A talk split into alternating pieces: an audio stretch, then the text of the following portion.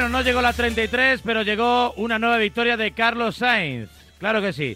Además, una carrera, eh, no sé, estaba escuchando a, Lobato e iba diciendo que no era la carrera donde había que ir más rápido, sino donde había que intentar ser el lento más rápido para tener a todos a tiro de, eh, no sé, de conservar los neumáticos, de meter en DRS a Lando Norris en el tramo final de carrera fue algo absolutamente genial. Eh, diría que único en la temporada, ¿no? Una forma muy diferente de correr, casi casi a la defensiva.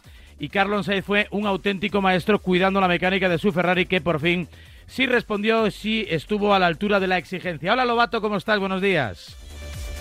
¿Qué tal Raúl? ¿Cómo estás? Antes de nada déjame que te diga una cosa. Eh, enhorabuena a los compañeros de marca por la eh, preciosa portada, emotiva, bonita y acertada que habéis sacado en el día de hoy de alguna forma uniendo eh, dos noticias, ¿no? La noticia bonita y agradable de la victoria de Carlos y, por supuesto, la, negativa, la triste, la, que no podremos olvidar, que es la muerte de Pepe Domingo Castaño. Creo que ha sido un ejercicio de periodismo muy, muy bonito. Sí, señor.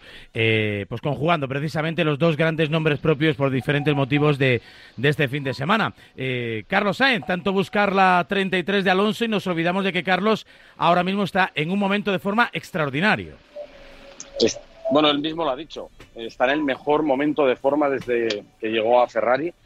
Y, yo creo que está en el mejor momento de forma porque está obligado a estar en el mejor momento de forma para defenderse de todo lo que pasa ahí, ¿no?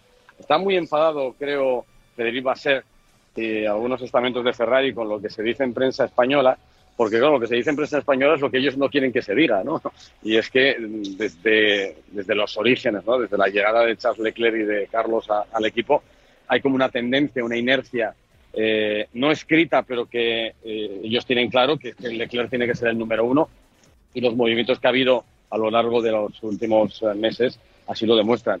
lo que pasa es que hay alguien que se revela contra eso, ¿no? y, ese es Carlos Sainz. Y la única forma de, rebeldía que, puede servir es haciendo lo, que hizo en Italia y lo que ha vuelto a hacer aquí en Singapur, es decir, ser más rápido que tu compañero de equipo y estar en parrilla por delante de él. Y luego en carrera demostrar lo que tiene dentro. Y es que lo que tiene dentro Carlos, aparte de velocidad, es una inteligencia increíble. O sea, lo listo que fue en el día de ayer, la forma en la que gestionó la carrera, una parte de ella de la mano también de, la estrategia de Ferrari, que, que, a ver, en este caso sí protegió al coche mejor colocado en la parrilla y obligó al segundo coche a trabajar un poco para él, pero es que aparte, en la recta final de la carrera, cuando ya todo se rompió con ese Virtual Safety Car y los Mercedes pusieron neumáticos medios, la inteligencia de Carlos preguntando al equipo dónde estaba Lando Norris, dejándole que se acercara para meterlo en zona de DRS y que Norris también se pudiera defender con el DRS de los ataques de Mercedes, fue tremendamente inteligente y eso salió de Carlos, no fue, no fue obra de Ferrari. Venga, hoy no tenemos mucho tiempo, pero sí muchos mensajes. Le vamos dando salida. 628 26 90 92 ha sido el fin de semana de Carlos Sainz en Ferrari. Escuchamos. Buenos días, Radio Marca. Buenos días, Antonio.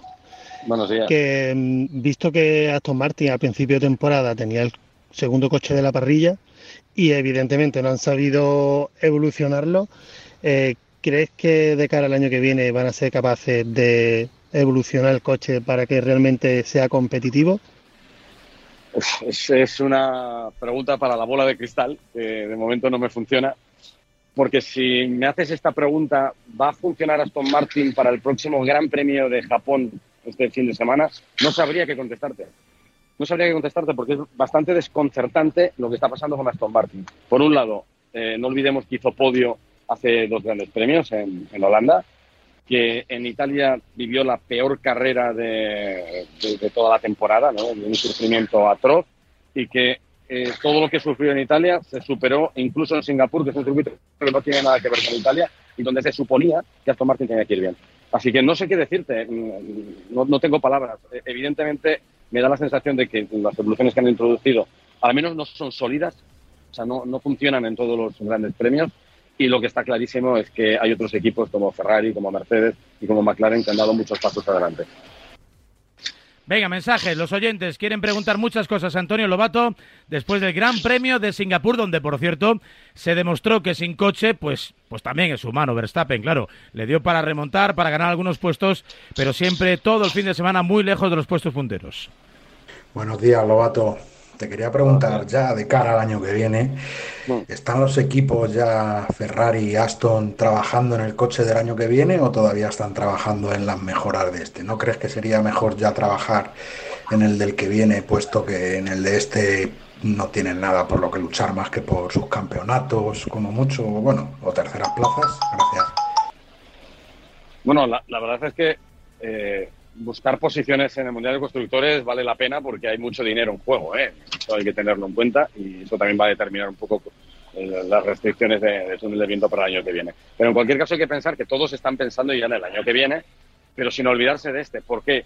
Porque todo lo que metas en este año, como la normativa aerodinámica y de motores es la misma, exactamente la misma, pues te sirve. Es decir, todo lo que hagas en el coche de este año eh, te sirve para el que viene. Con lo cual, no, no, es perder el tiempo. De hecho, yo creo que mucha gente está probando, especialmente los viernes, cosas eh, con vistas al año que viene, pero si sirve, si funciona, para introducir inmediatamente. Mensaje 628 26 90 92. Buenos días, Radio Marca. Buenos días, Lobato. Buenos días. Estoy encantado con la victoria de Sainz, pero estoy muy desilusionado con la con el rendimiento del Aston Martin, que prometían que iban a pasar cosas importantes y no van para atrás. Y a este paso no solo le va a pasar McLaren, sino le puede pasar hasta el fin, ¿sabes? Porque del bajísimo rendimiento de la M23. Ya, eh, sí, a ver, yo entiendo que estéis todos muy decepcionados porque empezamos, eh, empezamos eh, en lo más alto, ¿no? Detrás de Red Bull era era el equipo Aston Martin el, más fuerte, empezaron a encadenar podios eh, y poco a poco, aunque yo os lo advertí, dije, cuidado porque la temporada puede ser complicada. Aston Martin ha empezado muy bien, pero es que los demás han empezado muy mal. Y equipos como Mercedes, Ferrari, eh, pueden dar un salto adelante. No, no pensé en McLaren porque estaban muy partidos al principio de temporada, pero también están ahí, ¿no? Entonces, eh, lo cierto es que mientras unos han progresado mucho, Aston Martin lo ha intentado, pero todas las evoluciones que han metido no han funcionado tan bien como lo han hecho en otros equipos. Y entonces, eh, bueno, pues ahora los resultados son sobre todo poco sólidos, porque insisto que hace dos grandes premios eh, Fernando estaba en el podio, ¿no? Y, lo que no podemos olvidar es que Aston Martin lleva siete podios este año y es, eh, es un sueño para ellos, ¿no? Y es una buena base para lo que pueda ocurrir el año que viene. Pero bueno, entiendo que todo el mundo está un poco decepcionado, que de ser el segundo equipo ahora ha pasado ya a ser el cuarto, peligra porque McLaren viene por detrás. Pero bueno, yo todavía confiaría y veremos, quedan muchas carreras hasta el final, van a seguir eh, empujando y yo, creo que algún podio más puede caer. La 33 se nos antoja un poco más complicada en el sentido de que tendría que fallar otra vez eh, el equipo Red Bull y ahora la competencia es muy grande. Mensajes. Pregunta para Lobato. Quería saber si la normativa sobre la delantera de control que ha afectado tanto a Red Bull es también le ha afectado mucho a Aston Martin. ¿Tú crees que sí o crees que no? Bueno, el problema es que esa nueva normativa eh, que introdujo la Federación Internacional eh, que distribuyó entre los equipos diciendo que iban a ser mucho más eh, exhaustivos a la hora de valorar la flexibilidad de, estos componentes aerodinámicos, entró en este Gran Premio de Singapur que quizás sea poco significativo. Lo que pasa es que hay una coincidencia y es el desfallecimiento de Red Bull y entonces todo el mundo ya directamente lo achaca esa, a esa directiva de la Federación Internacional y, también un mal resultado de, Aston Martin. Hay que decir que Aston Martin tampoco funcionó en el último Gran Premio de Italia y esa directiva todavía no había surtido efecto. Yo creo que hay que esperar un poco en el tiempo.